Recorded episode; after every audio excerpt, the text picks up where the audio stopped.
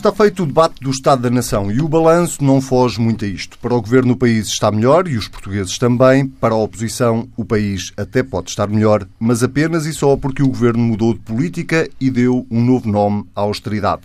Cativações. Por este debate passou também a tragédia de Pedrógão Grande, o assalto aos paióis de Tancos e a demissão de três secretários de Estado no âmbito do processo que ficou conhecido por Galpgate.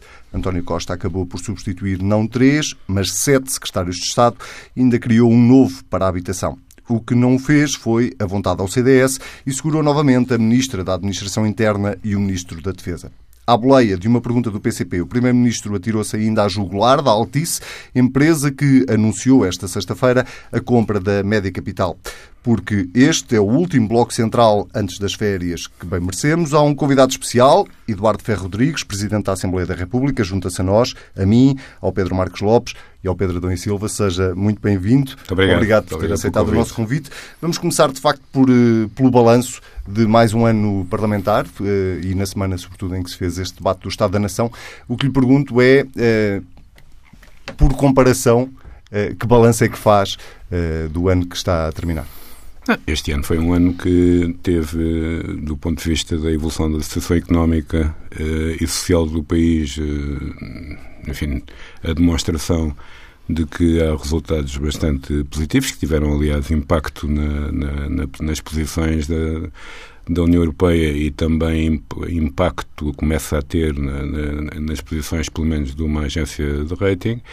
Uh, isso tem o seu significado e, portanto, como é evidente, uh, no debate do, do, Estado da Nação, uh, o Governo fez o possível por centrar o debate nas grandes questões económicas, financeiras e sociais, enquanto que a oposição também, o que é normal, tentou explorar a fundo uh, os acontecimentos trágicos de, de Pedrógão e também uh, aquilo que continua a ser um pouco misterioso e que se terá passado em, em Tancos com uh, o desaparecimento de armamento, que agora já não se percebe se era assim tão importante, se, se foi roubado naquele momento ou se foi roubado em várias vezes ao longo de tempo, se aquele buraco que estava lá na, na, na cerca, na cerca é apenas um instrumento ou não. Portanto, é, esperamos que vá, que vá ser tudo inquirido e que haja respostas satisfatórias. Mas o que eu queria dizer é que, do lado do, do governo, houve a tentativa de trazer para, para as questões centrais as questões eh, mais de estrutura e de situação económica do país, enquanto do lado da, das oposições tentou, eh, como é normal, aproveitar-se as coisas que tiveram mais impacto mediático nos últimos, nas últimas semanas. Quando Isso diz normal, não classifica essa, essa opção da oposição como uh, oportunista, uh, como não, já chegou a ser classificado por membros do eu governo? Eu tive muito, muitos anos na oposição e tive muitos anos no governo e, portanto, que conheço os debates do Estado da Nação uh, neste momento em três lugares no Parlamento, é? em três funções no Parlamento como membro de, do governo, como líder da oposição, como presidente da Assembleia da República e também como vice-presidente. E, portanto, até posso, até, até lhe digo francamente que acho que este debate do Estado da Nação, do ponto de vista da, da, da elevação do debate, por um lado, e da, e da lógica de algumas intervenções, foi um debate com algum nível, comparado com muitos que eu, que eu assisti ali. Penso que houve ali intervenções muito bem conseguidas, tanto de um lado como do outro, no sentido de eh, procurarem eh, defender as respectivas posições. Estou-me estou a lembrar da. Uh, penso que entre as intervenções do, do, dos deputados do PSD, tanto do Luís Montenegro, que está a fazer as suas despedidas destes debates, pelo menos naquela posição, e do antigo Primeiro-Ministro Pedro Passos Coelho foram intervenções bem, bem construídas e que também do lado do, do Governo, além da intervenção do Primeiro-Ministro, a intervenção do, do líder do grupo parlamentar, Carlos César, foi muito acutilante porque fez uma coisa que é muito raro, que é procurar a memória de, de um ano anterior, eh, do que se tinha passado há, há 12 meses naquele mesmo debate, eh, e foi uma intervenção muito, muito acutilante. E a intervenção final do, do Ministro dos Negócios Estrangeiros também me pareceu bastante bem feita. Eh, e não houve grandes incidentes e as coisas correram com, com naturalidade e normalidade democrática. É evidente que cada um puxando a brasa à sua sardinha. E qual é a sua avaliação do Estado da Nação? Como é que está o país? Eu penso que o país está claramente melhor do que, do que se pensava. Eu nem, nem quero comparar com, com aquilo que era há um ano ou dois, mas com a expectativa que existiria eh, há um ano e meio, quando esta solução política emergiu, eh, eu penso que ninguém poderia eh, antecipar que eh, os resultados eh, financeiros, económicos e sociais eh, fossem estes e que, do lado da, dos compromissos com a Europa, houvesse a capacidade de tirar o país do, do procedimento de déficit excessivos e, e, e, pôr o país numa situação mais normal na relação com os credores internacionais. E, portanto, eh, julgo que eh, tem havido aí uma, uma grande capacidade de eh, gestão política, e não apenas de gestão económica e social, mas que, evidentemente, continuamos numa situação difícil, visto que há muitas debilidades estruturais que, que se mantêm Uh, embora uh, haja uma coisa que é conveniente verificar, é que se nós vermos agora o, o tipo de exportações que o país está a fazer, nota-se que há uma grande diferença em relação a, a uns 10 anos atrás. Portanto, o perfil do setor exportador mudou uh, e isso tem que ver com sucessivas políticas que foram feitas desde o final do século passado. Uh, e isso é, é, a parte positiva. Mas há outros problemas, o, o endividamento muito grande que, que Portugal tem, embora hoje, penso que hoje ou ontem, uh, foi explicado que a, a média de, de, taxa de juro que o, que o país paga pela dívida que tem neste momento é relativamente baixa, porque há uma componente muito forte de dívida a curto prazo que fez com que, fez com que a média global uh, da, do peso da, do, dos juros da dívida pública tenha vindo a baixar, uh, mas mesmo assim temos essa situação que o que é fundamental é, é, é haver a capacidade de financiar a dívida que vai terminando por outra dívida em melhores condições. E isso parece-me que neste momento as, as, expectativas são melhores do que eram há uns tempos, embora seja um peso muito, muito grande de, de serviço de dívida pública no, no, no, produto, e isso é uma questão que terá que ser enfrentada ao nível europeu também. Consegue entender, antes de passar aqui ao, ao Pedro Marcos Lopes e ao Pedro Adão e Silva, consegue entender, passava, falou disso há pouco, uh, sobre as agências de rating, consegue entender esta demora toda depois de Portugal já ter saído do procedimento por déficit excessivo, já ter apresentado resultados económicos como apresentou no iníio deste ano? Uh, Porquê é que as agências de rating, algumas mantêm Portugal no lixo? Sabe que uh, eu tenho uma desconfiança muito grande, eh, penso que com razão eh, provada, sobre o papel das agências de rating na, na, economia e no financiamento das economias à escala, à escala global e no financiamento privado também. Eh, não me esqueço de que as agências de rating davam perspectivas ótimas para bancos que entraram em ruptura e em caos financeiro em 2007, 2008. Portanto, não os leva a sério. Eh, eh, digamos que há sempre uma componente de influência, eh, de lobismo, e esse lobismo também pode ser num sentido ou noutro. E, portanto, evidentemente que mais tarde ou mais cedo, quando as realidades são muito entram pelos olhos dentro, terá que haver algumas mudanças. E houve já uma mudança na perspectiva, no outlook da, da Fitch. Uh, e, por consequência, vamos esperar que a partir de, de, do outono as coisas comecem a melhorar, porque nisto também basta uma dar um sinal para depois a seguir uh, haver um efeito de, de, imitação por parte de outras. E isso vai permitir, como aliás a doutora Cristina Casalinho teve a ocasião de dizer na Assembleia da República que a partir do momento em que as agências eh, colocarem o país numa perspectiva melhor, eh, há muito mais investidores estrangeiros em ter acesso à dívida portuguesa e, portanto, também por essa via da concorrência a taxa de juros poderá baixar ainda um pouco mais. Pedro Marcos Lopes, eh, nós já falámos na, na quarta-feira sobre aquilo que foi a prestação de, do Governo, da oposição, neste debate do Estado da Nação, e agora confrontando uh, o que dizia aqui o, o Sr. Presidente da Assembleia da República, estava-me a lembrar que não concordarás exatamente que a prestação, sobretudo do PSD, tenha sido uh, tão uh, boa como Eduardo Ferro Rodrigues acabou aqui de descrever, ou estou enganado? Não, não, não, não estás enganado. Eu acho que, que o PSD se dividiu em, em, duas prestações diferentes. Mas de, antes disso, deixa-me deixa dizer uma, algo.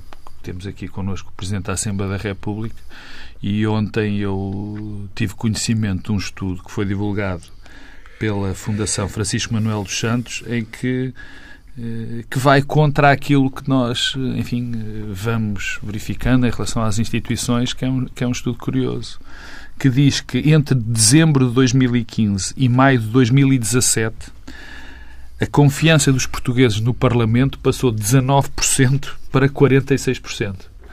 O que, enfim, tendo, estando aqui o Presidente da Assembleia da República, é um, é um, é um, acho que é um dado interessante e que também diz muito do papel que a Assembleia da República teve este ano, eh, que tem tido nesta legislatura, que tem sido diferente em relação às outras. Obviamente que isto tem que ver com o facto de haver uma solução governativa que trouxe o poder eh, muito mais para a Assembleia da República do que era normal.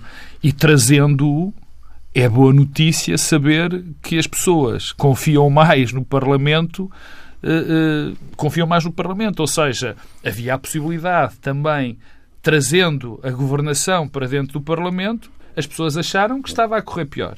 E correu melhor.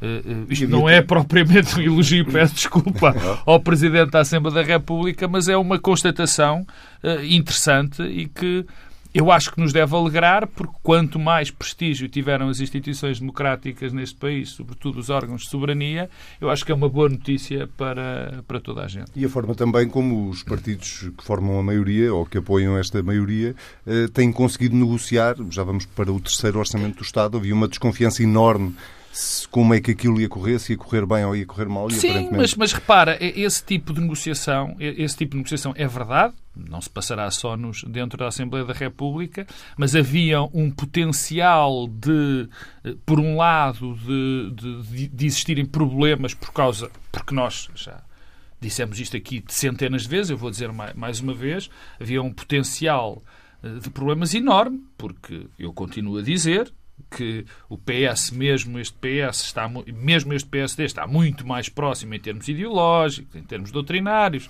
do Partido Socialista, do que o Partido Socialista está próximo do Bloco de Esquerda e do PC. Isso continua-me a parecer claro, cada vez é mais claro. Neste debate do Estado da Nação continua a ser claro que há uma, uma barreira em termos do que é possível para esta coligação fazer que não é possível por constrangimentos doutrinários e ideológicos eh, que cada vez mais uh, parecem, parecem claros. Houve ali um pacote inicial onde todos se entenderam, mas agora, peço desculpa do, da expressão, agora que é preciso fazer coisas, vai ser, parece-me, vai ser mais complicado. Em relação ao Estado da Nação, sim, é verdade o que tu disseste. Eu acho que o, o Primeiro-Ministro levou-se avante.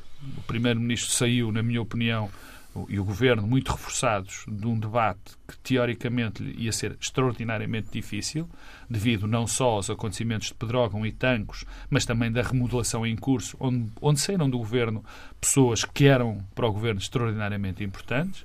E, portanto, o que me parecia o grande objetivo de, de António Costa era mostrar que estava a liderar, eh, desvalorizar, entre umas enormes aspas, os mais recentes acontecimentos e valorizar aquilo que tem sido, enfim, segundo ele, segundo a maior parte das pessoas, um bom desempenho em aspectos importantes eh, na economia, na confiança das pessoas na economia, na confiança dos, dos, de, dos empresários eh, também na economia. Portanto, seria valorizar esses aspectos. Esse é que era o grande desafio de, de António Costa. Por outro lado, o desafio de Passos Coelho era aproveitar esta isto é horrível dizer isto, mas esta janela de oportunidade de problemas que o governo vive, não é? Com problemas em, em setores muito importantes, na segurança, na defesa, com desagregação em alguns aspectos do governo. Portanto, era fundamental aproveitar esta janela de oportunidade para se afirmar eh, como uma oposição mais forte e mais consistente. E eu acho, olhando para aquilo que se passou, que António Costa eh, conseguiu dar essa imagem de liderança, conseguiu passar, conseguiu falar muito mais daquilo que eram as boas coisas que tinha para mostrar do que das más, e o, o, PSD teve uma, uma direção, digamos, bicéfala do discurso político, que, na minha opinião, a que está certa e aqui é no, no caminho de, reafir, de afirmar uma oposição forte foi a de Luís Montenegro, porque Luís Montenegro atacou, digamos assim, a, a, parte frágil do governo, pondo questões que me parecem importantes, não, não falo do registro, questões que, se para, que, que nós já falamos aqui, que é o, se isto não serão ice, pontas de iceberg de problemas bem profundos na organização do Estado em, em setores muito importantes, como a segurança e a defesa, fez esse ataque. Esse, na minha opinião, era o que fazia sentido neste, neste momento, em termos de afirmar a oposição, e Passos Coelho enfim, fez o discurso que já fez 453 mil vezes,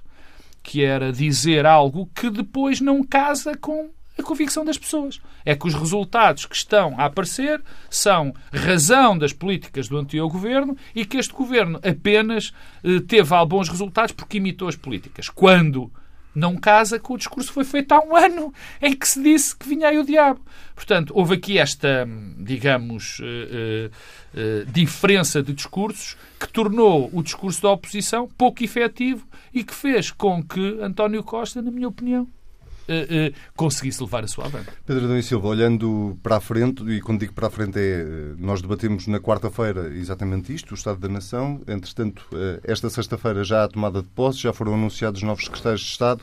António Costa conseguiu, de facto, de quarta-feira para a frente, ou está a conseguir, um, enfim, dar a volta a um, um, dos períodos mais complicados que o Governo já enfrentou, se não mesmo o mais complicado enfim, já não se fala tanto de dragão grande, já não se fala tanto de tanques, já estamos todos a pensar nos oito novos secretários de Estado.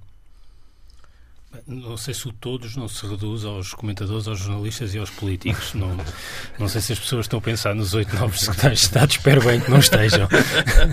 é, é, o meu desejo sincero. É, eu, eu, a tua pergunta, tu perguntaste desde quarta até hoje. Eu acho que. Se quarta não foi o ponto de viragem. Eu acho que é de terça até hoje. Quer dizer, se nós pensarmos na situação do governo de terça-feira, eh, o, governo está hoje melhor e talvez o, o, lado mais de curto prazo do debate do Estado da Nação tenha sido esse.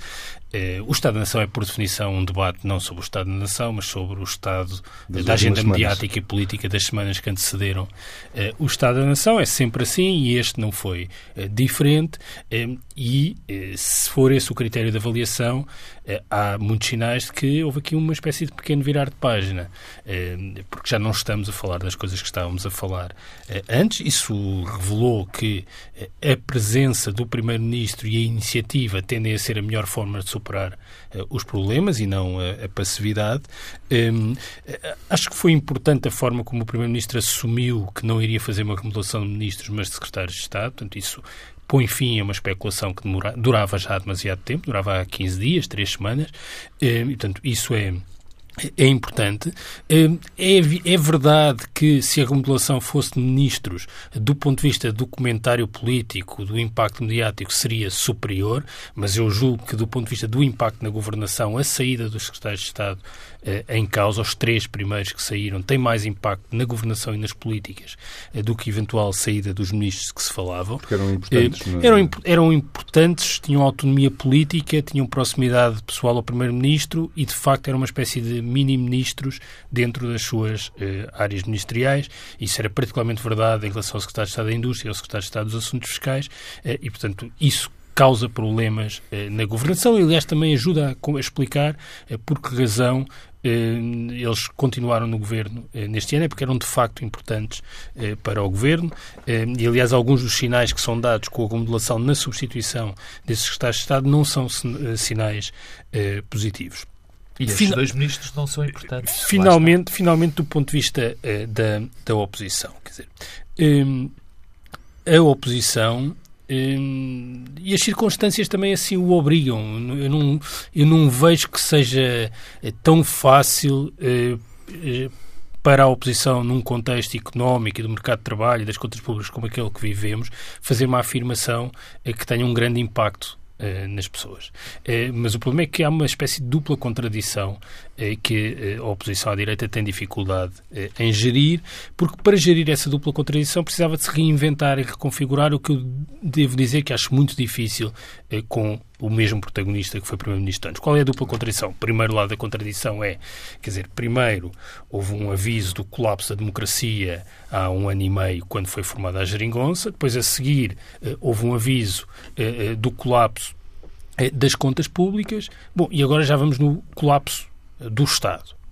E a verdade é que esses avisos de colapso são sempre contrariados pela realidade. Eh, o Pedro Marcos Lopes chamava a atenção dos indicadores sobre a confiança no Parlamento, eh, mas todos os indicadores que temos vão no sentido de que as pessoas eh, fizeram um processo de aprendizagem coletivo em torno da legitimidade política da solução negociada no Parlamento. Isso tem impacto para a frente, vai ter impacto à direita também em próximos atos eleitorais. Bom, as contas públicas, em vez do colapso, à saída de procedimento déficit excessivo.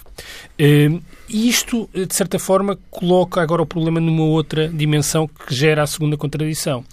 É que o debate público já começou a partir do momento que foi lançada a discussão orçamental para 2018, acentuou-se com o incidente de Tancos e com a tragédia de Pedrógão. Uh, o debate público passou a orientar-se sobre o Estado e os serviços públicos nas várias áreas. Uh, e uh, Pedro Passos Coelho tem aí também um problema. É que é difícil a Pedro Passos Coelho afirmar-se como um defensor do investimento do Estado e da prestação dos serviços públicos. Porque isso contradiz aquilo que é a sua identidade ideológica. ninguém vai acreditar num líder da oposição que defende maior despesa pública, mais despesa pública nas áreas Mas sociais. Mas contradiz o partido que é líder. Bom, a tradição isso, do partido não, não sei, é não sei, porque entretanto o partido se reconfigurou também. E portanto o PSD, desde os últimos anos, desde, o, desde a crise, é, é um partido que convive mal com uma agenda de investimento nas funções públicas. E este debate do Estado da Nação, aliás, foi igual aos outros debates do Estado da Nação de sempre. O Eduardo Ferreira chamava a atenção disso, em que, no fundo, a oposição, quando está na oposição, antes de estar no governo ou depois de estar no governo, defende sempre mais despesa. É, mas normalmente quem está a liderar a oposição não foi antes primeiro-ministro da austeridade. E, portanto, isso cria aqui eh, um problema eh, eh, difícil de gerir eh, e que eu acho que é um problema que também tem repercussões eh, à esquerda. Eh, nós viramos agora a página, mas este virar de página não foi só em relação a esta legislatura. É um virar de página por relação aos últimos oito, nove anos da política portuguesa, em que todo o escrutínio da governação foi sempre em torno das contas públicas, da economia e do emprego. E, no fundo, agora estamos a regressar ao padrão normal, onde o escrutínio tem também a ver com aquilo que acontece na saúde, na educação, e aí a geringonça tem também um problema, porque eh, a capacidade de encontrar entendimentos táticos em torno destas questões é menor do que foi eh, há um ano e meio quando foi celebrado o acordo. Eh, e uma das virtudes do acordo foi ser um acordo tático e não estratégico, e na verdade esta nova fase implica alguma convergência estratégica que eu vejo com dificuldade que ocorra. Uh, Sr. Presidente, deixe-me uh, entrar na, na, num dos temas que de facto marcou este debate do Estado da Nação, já o abordámos aqui, uh, e que tem precisamente a ver com um, a segurança que o Estado pode ou não, ou não dar aos cidadãos quando percebemos que morrem 64 pessoas eh, num incêndio, incêndios de facto há todos os anos não costumam é morrer 64 pessoas, ou quando percebemos que os militares não conseguem guardar o seu próprio armamento. Eh, aflige-o de alguma maneira esta fragilidade ou aparente fragilidade do Estado, ou acha que se exagera quando se aponta essa fragilidade? É muito difícil te responder a essa pergunta de uma forma concreta sem saber exatamente o que, o é, que é que, se passou, porque nós conhecemos Estados que são dos mais fortes de, do mundo uh, e que, uh, quando acontecem calamidades eh, naturais, morrem às centenas de pessoas nesses mesmos estados. Estou a pensar nos Estados Unidos, por exemplo, ou, ou, ou na Austrália, ou noutros países do G20. E, portanto, é preciso saber, efetivamente, se não houve qualquer anormalidade climática, mesmo que tenha sido durante poucos minutos, porque também foi durante poucos minutos que aconteceu a tragédia maior na, naquela estrada. Mas é evidente que é necessário responder às questões de porque é que a estrada, não, sobretudo a estrada, não foi, não foi fechada e como é que é possível que ninguém tenha conseguido atempadamente prever o que se podia passar nessa mesma estrada, porque houve muita gente que morreu nas casas devido também a uma rapidez muito grande do, do incêndio, mas aquilo que é mais chocante, eu estava nessa altura na no Tartaristão, e aquilo que chocava mesmo os habitantes do, e os responsáveis políticos do Tartaristão era as imagens das pessoas mortas dentro dos automóveis naquela, naquela estrada. E isso teve, foi, teve repercussões em todo, em todo o mundo. Já sobre a questão de tanques, também aí vai ser interessante saber até que ponto é que o inquérito confirma as palavras do chefe de Estado-Maior-General das Forças Armadas, uh, ditas agora há poucos dias, de que aquilo no fundo era um material quase obsoleto e que, uh, e dando a entender que os, pode, pode ter havido, enfim, um, um, desaparecimento que não tenha sido todo feito no mesmo dia, mas que tenha vindo a ser feito a prestações. Não, acho, acho que sabe Nem que, saber aquilo que se tem. Sabe que uh, nós temos uma um, umas Forças Armadas que são muito prestigiadas nas ações eh, internacionais, mas histórias sobre eh, situações estranhas eh, dentro do, dos quartéis, mesmo antes do 25 de Abril, conhecemos às, às dezenas, sobretudo nos abastecimentos das Forças Armadas, etc. E, portanto, isso talvez não, não tenha acabado tudo de repente, de um momento para o outro, só devido à, à Revolução Democrática e, às, e à forma como são, como os comandos agora exercem as suas, as suas funções. Mas temos que esperar pelos resultados finais. Agora, se me Isso, pergunta se, se eu acho se eu não acho negativo, acho, evidentemente que acho negativo até para, para a imagem do país, que, que, que possa haver uh, um, um acidente com aquela natureza e com aquelas imagens muito horríveis e, por, e para a desgraça das pessoas que ali ficaram e das suas famílias, e também que uh, haja esta facilidade em tirar, seja abstenções ou seja num momento só, armamento, seja ele mais ou menos uh, uh, anquilosado uh, de, de, uma, de uma grande de uma grande de um guarda-quartel, de uma grande eh, zona militar.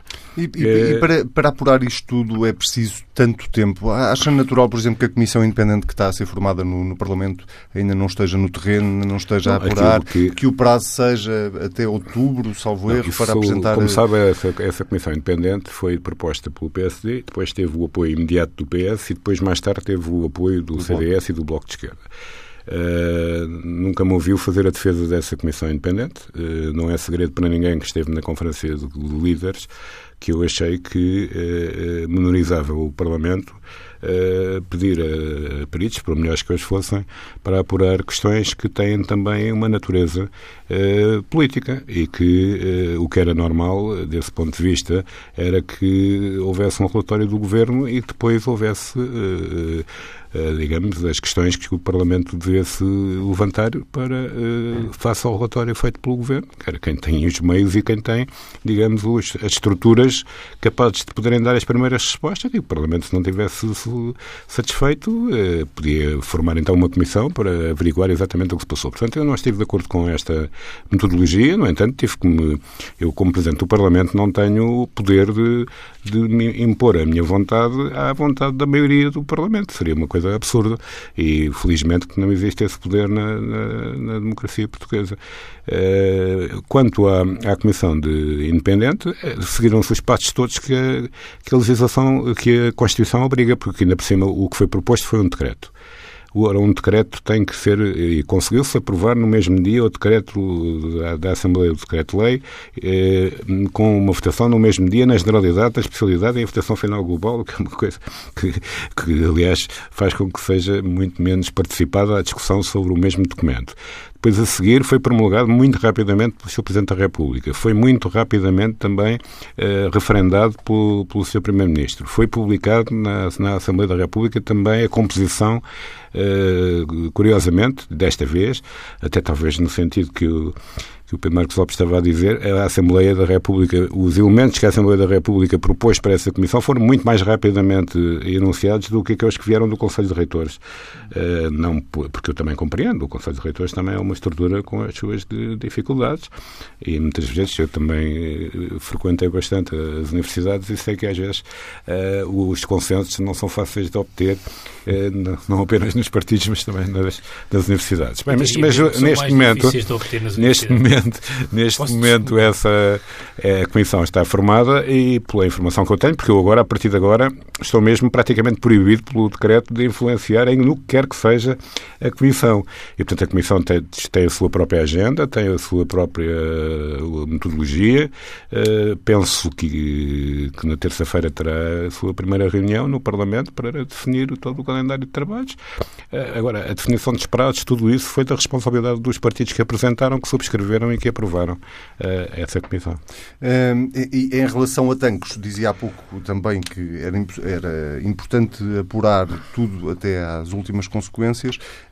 Quando, diz, quando, quando nós dizemos isto, estamos, podemos levar isto ao limite de assumir, quer em relação a tanques, quer em relação ao Pedrógão Grande, podermos chegar à conclusão se há ou não responsabilidades políticas. Ou é daqueles que acha que um ministro é sempre politicamente responsável e deve sempre responder. Não, não tenho essa, essa opinião. Acho que cada caso é um caso. Uh, no caso de Tancos, inclusivamente, uh, digamos, há um grau de, de, autodeterminação por parte das Forças Armadas e um grau de uh, responsabilização que, as, que, cada um dos ramos das Forças Armadas gosta de permanentemente ter, que faria com que, se, do meu, é, é, do meu ponto de vista, fosse completamente absurdo uh, o Ministro da Defesa tirar a conclusão de se, de se por causa do, do, de ter havido esse, esse assalto ou a prestações ou, ou de um momento só. Uh, mas, uh, como tudo, mais uma vez insisto que é preciso ter um relatório final sobre o que é que realmente se passou. Eh, Pedro Marcos Lopes, eh, esta comissão independente é a melhor forma de apurar o que se passou em Dragão Grande ou estás de acordo com o Presidente da Assembleia da República que havia outros métodos melhores e mais eficazes?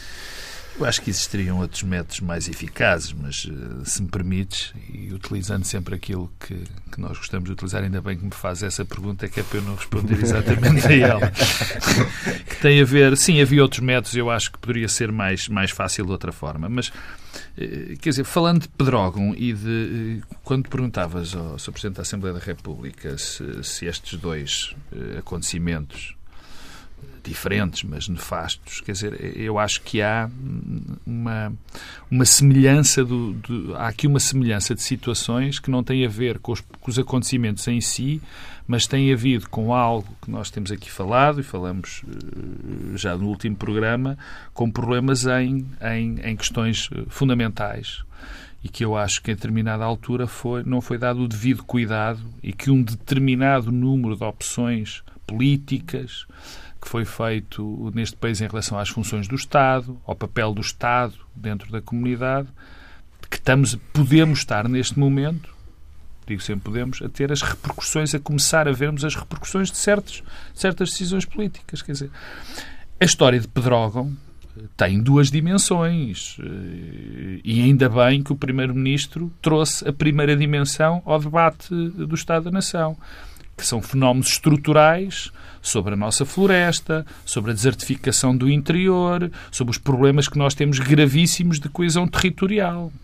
Isto é um problema que nós já conhecemos há muitos anos e que não fizemos nada por ele em termos políticos e que só nos lembramos quando acontecem os incêndios e até neste, com este fenómeno e pode ser que, isto, que esta tragédia horrível sirva para pegar nisto, mas há aqui uma falha Há uma falha do Estado e do papel do Estado. Como também parece ter havido uma falha nos serviços do Estado eh, na resposta a este problema. Quer dizer, nós podemos olhar para isto e olhar só para o acontecimento em si, mas se não olharmos para as origens, não vamos aprender nada com isto. É? Em segundo lugar, também na questão do Exército. Nós também temos uma questão com as nossas Forças Armadas.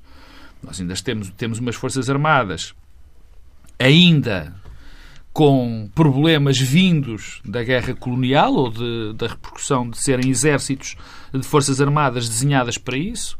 Temos ainda a viver as repercussões da, do, do término do serviço militar obrigatório e temos, obviamente, e aliás, eh, o Sr. Presidente da Assembleia da República falou de que, enfim, agora já não sabe se são obsoletos ou não são obsoletos, se não saímos, se não sabemos que foram todos roubados agora ou não, eu fico muito mais preocupado, francamente. Não, mas não sou eu que digo. Quem diz sim, sim, sim, sim, sim, sim, Armadas. as próprias- Eu fico muito mais preocupado que as Forças Armadas. Uma coisa é um assalto, um acontecimento, tudo bem.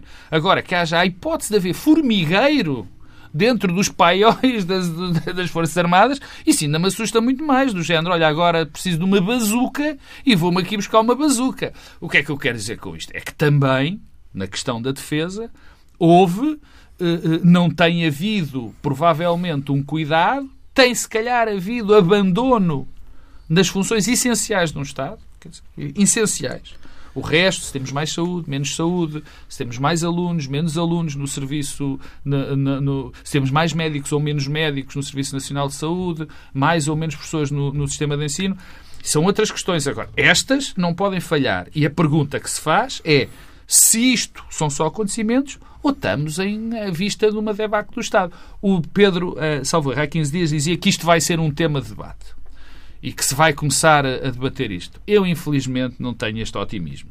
Achas que vai cair no esquecimento? Eu acho que vai mais uma vez cair o esquecimento, porque isto são temas que as pessoas só se lembram efetivamente, diz muito menos respeito à vida das pessoas do dia a dia. Muito menos.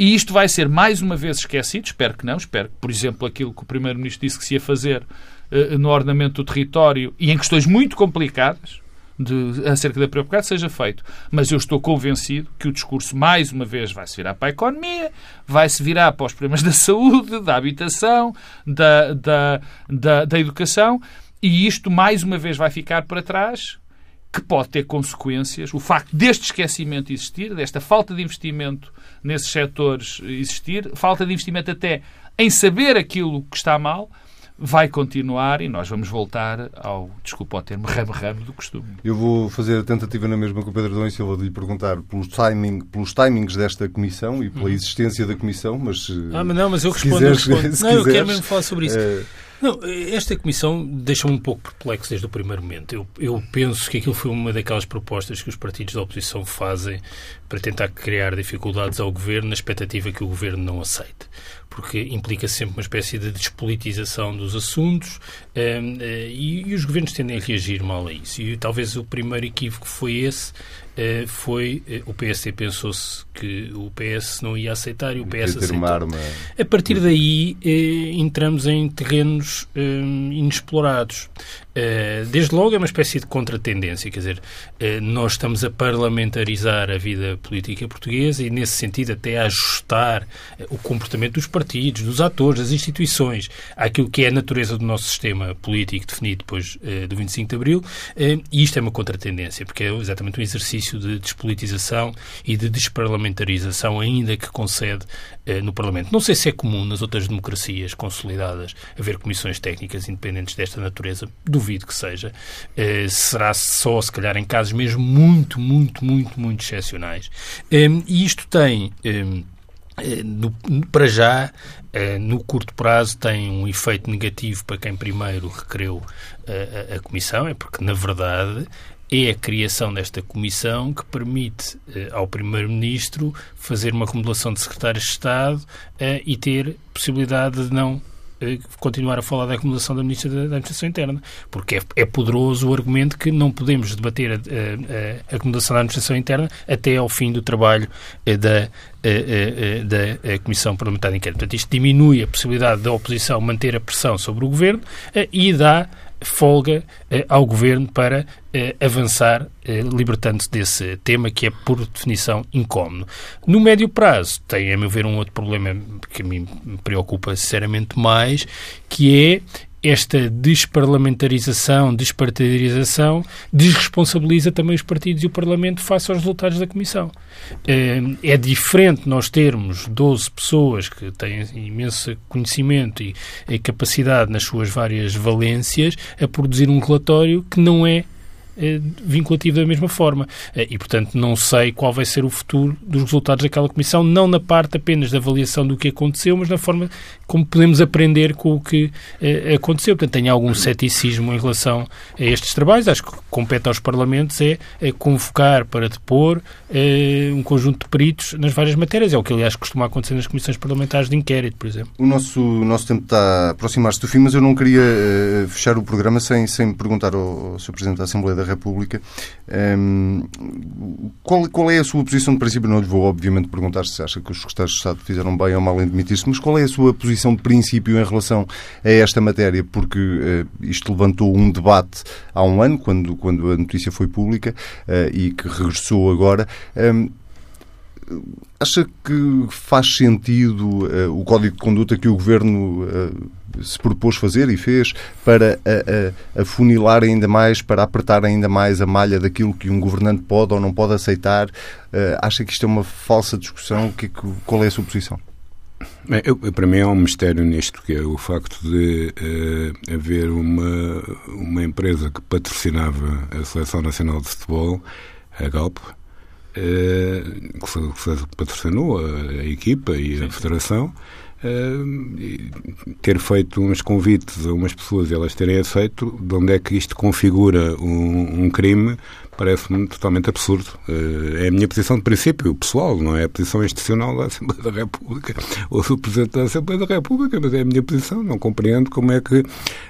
e por outro lado, como é que uma coisa que foi óbvia desde o primeiro dia, porque eles disseram logo que lá tinham ido, até depois uh, pagaram as viagens, parece, o que pouco, pouco interessa para o caso também. Uh, porque é que é passado um ano que há esta, esta situação uh, de serem constituídos arguidos? São mistérios, uh, mistérios da justiça portuguesa. Não compreendo sequer, portanto, o que é que está a ser investigado neste momento. Não é?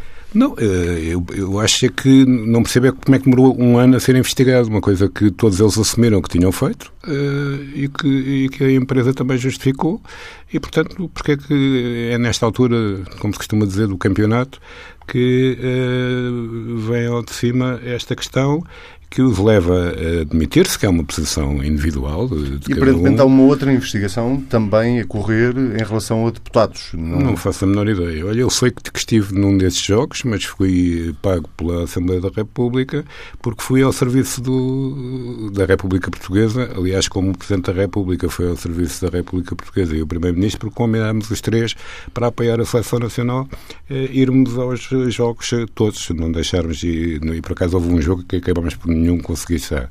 Uh, mas tudo isto me parece uh, um pouco ridículo, se quer a minha opinião, e, e acho que uh, o Governo, como disse o Pedro Adão Silva, pelo menos nesta primeira fase, com a saída destas pessoas, enfraquece. Embora, eu, enfim, eu conheço algumas das pessoas que vão tomar posse hoje e em quem tenho uh, também a confiança de que vão cumprir um bom lugar.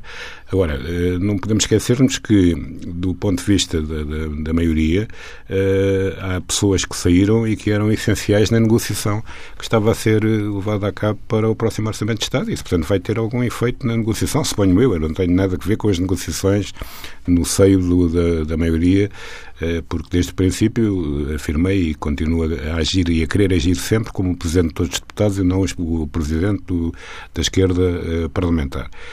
Mas não há dúvida que isto vai certamente ter algum problema, pelo menos no, no desenvolvimento dessa, dessa mesma negociação. Depois, evidentemente que os governos são feitos de homens e de mulheres, Uh, e há contradições, há divergências pessoais, há problemas que. E o Primeiro-Ministro aproveitou também para uh, fazer alguns ajustamentos que ultrapassam, digamos, essa questão uh, que eu acho que era insuficiente para uma remodelação. Muito bem. Pedro Marcos Lopes, um minuto para abordar este assunto. Eu, olha, não poderia dizer melhor, a palavra é muito bem utilizada. Acho este tema ridículo. Acho este tema ridículo, mas depois de já ter falado, e peço desculpa não repetir, há um ponto que eu tenho que. que eu não julgo, obviamente, as pessoas que pediram a demissão. Acharam que era melhor, que segundo a consciência deles e a vida deles era melhor. Mas, no fundo, tenho que dizer também que eles colaboraram com algo muitíssimo perigoso que, está, pode estar a acontecer ou que está a acontecer na nossa democracia. Tu repara uma coisa. Se não há factos supervenientes face àquilo que já sabemos há um ano, se não há, se a única coisa que há é três pessoas terem ido a umas viagens uh, ver um jogo de futebol, que admitiram que foram, naquelas viagens de ir e vir no mesmo dia, que admitiram que foram, se não há mais nada em relação a isso, o que aconteceu foi muito simples. O Ministério Público tem o poder de demitir membros do governo.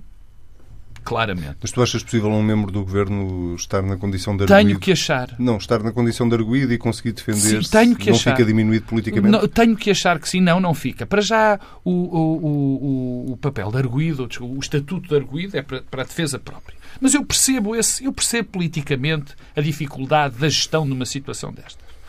Mas eu acho que em determinada altura nós devemos perceber que há coisas mais importantes e há coisas menos importantes. E na minha opinião, ainda bem, porque eu também não sou Primeiro-Ministro, na minha opinião, o importante aqui é nós percebermos se uma pessoa que foi indiciada por uma coisa que muito hipoteticamente será um crime, vou repetir, hipoteticamente será um crime, porque o que a legislação diz, eu olho para a legislação e acho que isto enquadra entre o uso e o costume dos cidadãos portugueses.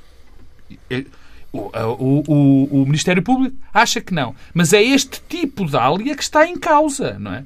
Portanto, o valor superior é eu saber que eu defender os direitos e dos meus direitos e achar que ninguém os pode pôr em causa até, um, até uma condenação. Porque é isto que está em causa. Outro tipo de crimes, outro tipo de indiciamento de crimes é outra coisa diferente.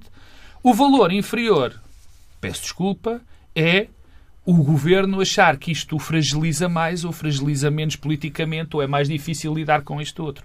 Eu, neste aspecto, estamos sempre, quando falamos de política ou de vida, temos que sempre pôr aquilo que é mais importante do que é menos importante. Para mim, é muito mais importante o facto do Ministério Público poder ou não demitir membros de um governo. Para mim era mesmo muito importante que tu conseguisses ser Sou sintético. Sintético, até porque tenho algumas divergências, quer com o Pedro Marcos Lopes, quer com o Eduardo Ferro Rodrigues. Hum, eu, eu, eu acho que há um juízo político que nós podemos fazer sobre o facto de pessoas que têm responsabilidades políticas aceitarem eh, convites para viagens, para ir ver jogos de futebol, hum, e acho que é mesmo importante mudarmos os usos e os costumes. Hum, porque isto consolida a ideia de que há aqui uma clivagem na sociedade portuguesa entre aqueles que têm convites e todos aqueles que ficam excluídos, e isto é mesmo um problema na relação com a coisa pública eh, e é bom que se mudem os usos e os costumes. Eh, mas isso passa por eh, autorregulação e por uma mudança que está a acontecer. Tanto está que hoje o juízo que é feito é mais crítico do que era há 10 anos e eu acho que isso é, é positivo. Agora, o que eu acho absolutamente inaceitável. É a forma uh, ligeira com que se passa uma fronteira entre o juízo político para o ilícito uh, criminal uh, e nisso o poder que o Ministério Público assume, que é um poder que de facto passa a exercer uma função política e eu acho que isso é assustador. E aliás assustador porque cumpre promessas feitas no passado eh, pelos órgãos e as associações socioprofissionais da Justiça eh, e talvez isto consolida a ideia de que eles estavam a falar a sério quando eh, sublinhavam que podiam ter de assumir esse papel mais ativo nas nossas sociedades. Mas não são duas coisas incompatíveis, que é a classe política perceber que já não faz sentido aceitar estes benefícios, que isto consolida uma imagem de fechamento, de distância face às pessoas que não podem ir aos jogos com convites, falando no caso concreto destes Jogos do Europeu, eh, e um Ministério Público se aproveita desse sentimento para exorbitar eh, nas suas funções e assumir um papel que não lhe está destinado nas democracias liberais. Muito bem, o Bloco Central fica por aqui. Agradecer ao Presidente da Assembleia da República ter aceitado o nosso convite e ter participado nesta conversa. Um, Despedir-me do Pedro Marcos Lopes e do Pedro Adão e Silva, desejar-vos boas férias. Uh, já sabe, se quiser ouvir, basta ir a tsf.pt, pode ouvir às vezes se quiser. Se quiser comentar, basta usar o hashtag TSF, Bloco Central. O programa regressa em setembro. A todos, boas férias.